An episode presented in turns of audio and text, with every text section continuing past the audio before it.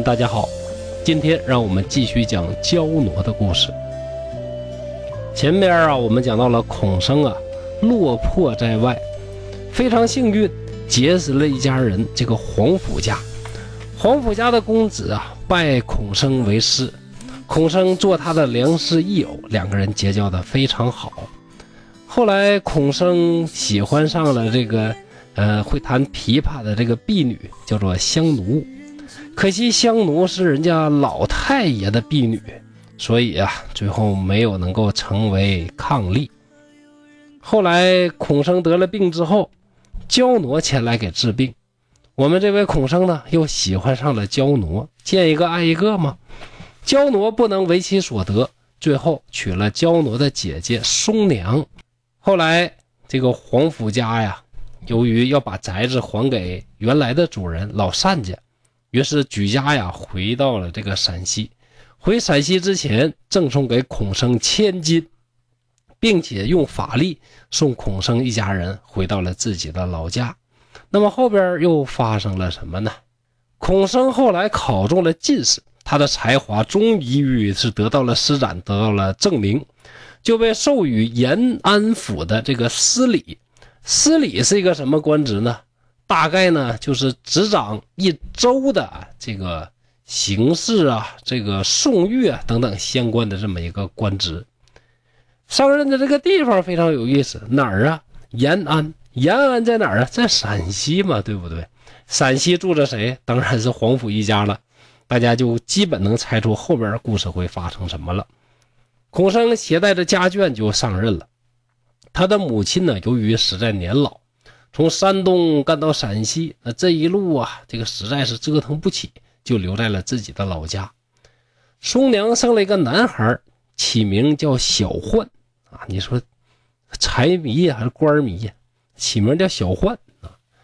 这个这篇文章呢，读下来之后啊，这个如果只看前边的话呢，你真的没感觉这个孔生啊，他这个人呢，这个品质有多高尚啊？从女色上来讲啊，是见一个爱一个，比一个人比前边漂亮的啊，他就爱后边的；那后边有更漂亮的啊，又爱后边的。从钱财上来讲啊，对这个钱财呢，这个锦衣玉食的生活呢，也是恋恋不舍，对吧？而且从这个孝道上来讲，我感觉也是有亏啊，都不想回家自己看自己老妈去。总之到了这儿一看呢，真的没感觉这个孔生啊，这个道德品质有多高尚。有点不太符合蒲松龄老人家对这种道德公子啊，这这种这个描述啊。那么后边会什么样？我们接着看吧，对吧？孔生呢，后来呢，因为冒犯了冒犯了这个御史台的这个官员，所以呢被罢官。罢官之后啊，这个按照当时这个律法，如果你是在职这个犯了错误，你是不能随便回家的。你必须啊，在这个你的任地把事情都交代明白、调查清楚之后，才能回家。这个时候呢，他是回不了家，又当不了官那一天呢，闲的自然是无鸡六兽的。有一天，他偶然到郊外打猎，正在打猎的时候呢，碰到一位美貌少年，骑着一匹黑马，频频的回头看他，就老这么看他，说：“你看我干啥呢？”我瞅你咋的？哎，不对，这个跑题了啊，这个不对了啊，这个串台了。孔生仔细看了一看，这是谁呢？非常熟悉，感觉这身影啊。原来仔细一看，哟，居然是皇甫公子啊！急忙呢是收缰勒马，两个人相认是悲喜交加呀。孔子啊就邀请孔生跟他一起回家。他们走到了一个村儿。这个村子里啊，是树木茂密，浓荫遮日，啊，咱们都知道了，这狐仙嘛，对吧？这剧透了啊，其实我不剧透，谁也都猜出来了。那狐仙住的地方，那肯定不能光明正大的、敞敞亮亮的，对对不对？进到公子家里边之后呢，只见门上呢是有金色的这个炮钉，你看金色炮钉，大红门，那都是这个氏族大家呀，对不对？孔生就问。哎，你说还没没忘了他这个焦挪妹子还惦记，说焦挪妹子现在咋样了？一听啊，原来呀，焦挪已经出嫁了。这读这故事我就没明白，为啥就不把这个焦挪妹子嫁他，就非得嫁他这个松娘？这不知道为啥，是不是岁数太大嫁不出去，处理给他的？然后呢，又听说呀，岳母也已经去世了，就焦挪啊和松娘的老妈呢也去世了。当然，我们孔生呢就非常的感慨伤心，住了一夜回去，又带着妻子啊一同返回来了。这个时候啊，正好焦挪也来了。他抱着孔生的儿子啊，上下呀扔啊扔起来扔起来，这么逗着啊，就说：“姐姐呀，你把我家的种都搞乱喽。”这孔生拜谢他先前的恩德，焦挪就笑着：“姐夫啊，你显贵当了大官儿，窗口也好了，那你好了伤疤没忘记疼吧？”哈，她的丈夫啊，吴郎也过来拜见。在这里边住了两夜才离去，估计啊，看到娇奴啊，这已经嫁了人，这心呢也死了不，是吧？有一天呢，皇甫公子呢面带着忧愁对孔生说道：“哎，老师啊，哥哥呀，今天我是来求你的。我们这一家啊，马上就要渡劫，天上马上会降下灾祸。”我们这一家将来能不能活下去，那全都托付给您了。那孔生呢？虽然不知道要发生什么事儿，但是呢，心想我跟这一家这个感情，那还说啥呀？我愿意啊，我愿意承担，死我都不在乎。这公子呢，急忙出去招呼全家人都来到。这一家人呢，排列在堂前呢，整整齐齐的，一起跪下向孔生行礼。这孔生大为惊异，急问缘故：这怎么了？说这么大的一个阵仗啊，这什么事要求我呀？公子说：“哎，哥哥呀，我们不是人类，我们是狐狸。今天呢，就有雷霆劫难呢。”大家都知道啊，你修炼那个事儿啊，修炼到多少年就得渡劫。你要能渡过这劫呢，那你就百尺竿头更进一步，朝着这个修仙成功呢是越来越近。你渡不过这个劫，那就完了啊，就化为齑粉呢。那这明显呢，这皇甫一家这是要渡劫了。他说：“如果您呢要是愿意以身抵挡，我们就能生存；不然的话呢？”那您老啊，你就抱着孩子走啊，咱也不让你受连累。那那从这儿可以见到啊，为什么要让孔生去抵挡呢？这个就是一种封建特别迷信的一种说法。就这种贵人吧，这都是啥呢？这当大官的都是天上这个文曲星下凡。那这些贵人呢，是呃，这个上天玉帝啊都要保佑的。所以说他要在那顶雷的话呢，那可能上边雷神一看，哟，自己人得了，别劈了，拉倒，饶他吧，可能这事儿可能也就过去了。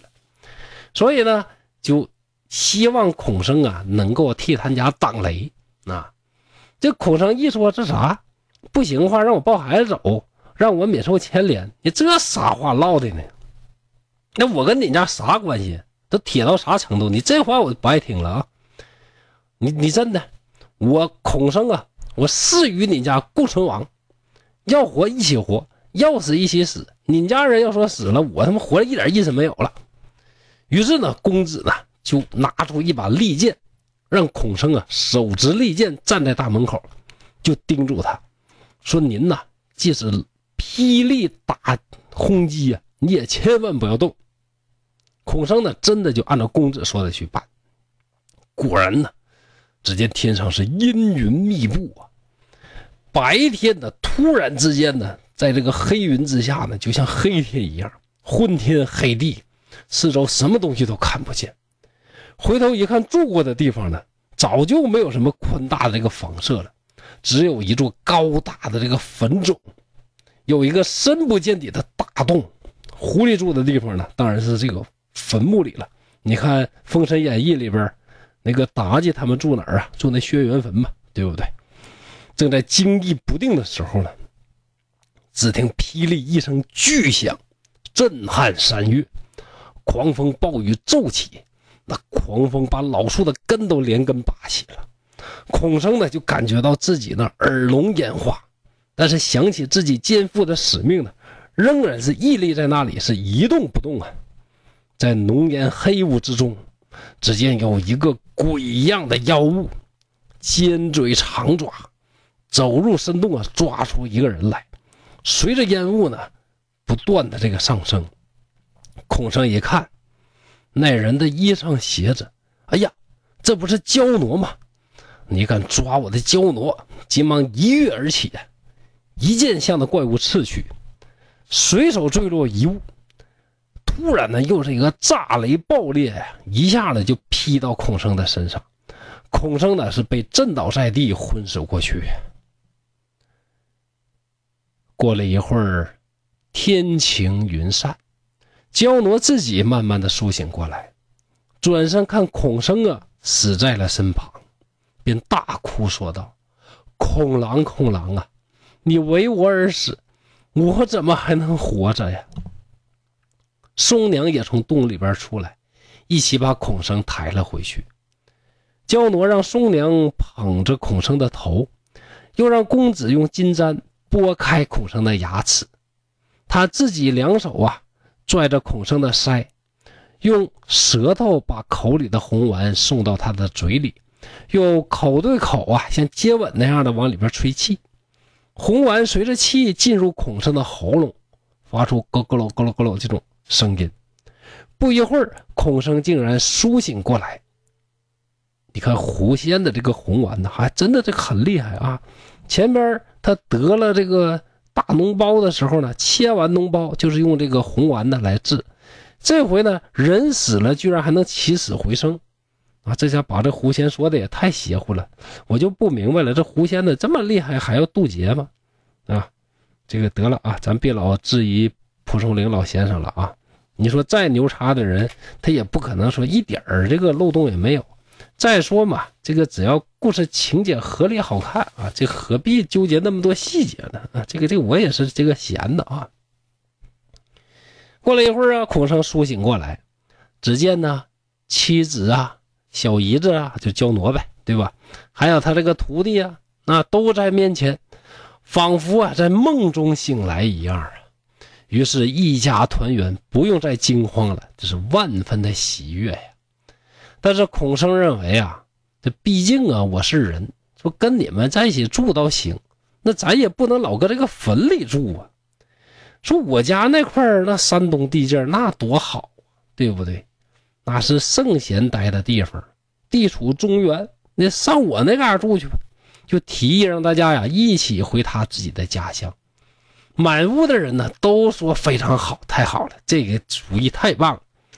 只有这个焦挪不高兴。孔生就说：“哎呀，你呀就跟你的相公吴郎一起去不就完了吗？”焦挪呢又怕这个公婆呀舍不得离开这个自己的这个孙子。一整天呢，也没商量出这个结果。忽然呢，吴家来了一个小仆人，汗流满面、气喘吁吁的来到。大家惊慌的问，才知道啊，原来吴郎啊也是狐仙，他家在这一天呢也是渡劫，结果呢，由于没有贵人的护佑，全家都死。焦挪听说之后是顿足悲伤，啼哭不已。大家一起去劝慰他。那这个时候没办法呀，大家一起随着孔生回归故乡的计划呢，才算定下来。孔生进城料理了几天，回来就连夜催促大家整理行装。后来孔生啊，带着一班人呢，回到了自己的家乡，把自己一处闲弃的园子啊，给黄甫一家住。这个时候啊。这个孔生也阔起来了。你想啊，有一千斤的本儿，后来呢又当了官儿，那当然这时候呢不是当年那个穷书生了。平时的这个院子呢也反锁着园门，只有孔生和松娘来的时候才开门。孔生与公子焦挪兄妹住在一起，下棋、饮酒、聊天、聚会，亲密的就像一家人。孔生的儿子小焕长大了之后呢，容貌美好。长得特别的漂亮，举手投足之间呢，就有这种狐狸的这个神情，所以他到城里去游玩，大家都知道他是狐狸生的儿子。意思是啊，就是蒲松龄说呀，我对于孔生并不羡慕他有一个这么漂亮的这个妻子，我更羡慕啊，他是有一个这样好的红颜知己，看到他的容貌可以忘记饥饿，听到他的声音就会解除一切的烦恼。有这么一个好友，不时的一起喝酒叙谈，这种精神之恋呢，这是远胜的肉欲之爱呀。故事说到这儿啊，我们可以明显的感觉到，蒲松龄他老人家呀，真的是对这种这个这个柏拉图式的这种恋情啊，这种期望啊，远胜于啊这种这个肉体上的这种这个男女之间这种关系。而这篇故事呢，也让我们充分感受到了这个蒲松龄老人家 YY 的能力真的是非常的强。你想，一个落魄的公子啊，呃，落魄的这个书生啊，基本就是臭狗屎，都没人要啊。结果呢，这个巧遇一家人，这家人呢还把他呢这个这个当成贵宾，而且呢这个对他非常好，还把这个漂亮的女孩嫁给他，对吧？你说这种事儿啊？这个真是，我认为啊，这个真的是有很多歪歪的成分。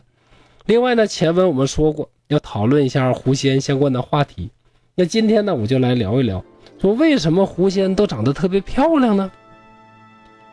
据说最初啊，在这个中国人这个原主的这个时代，很多部落的图腾呢都是狐狸，因为狐狸这种动物，它的皮毛啊光鲜，特别的漂亮啊，而且呀。这个非常的狡猾，非常的非常的聪明，所以在图腾时代呢，大家就对这种动物啊，这个非常的这个情有独钟。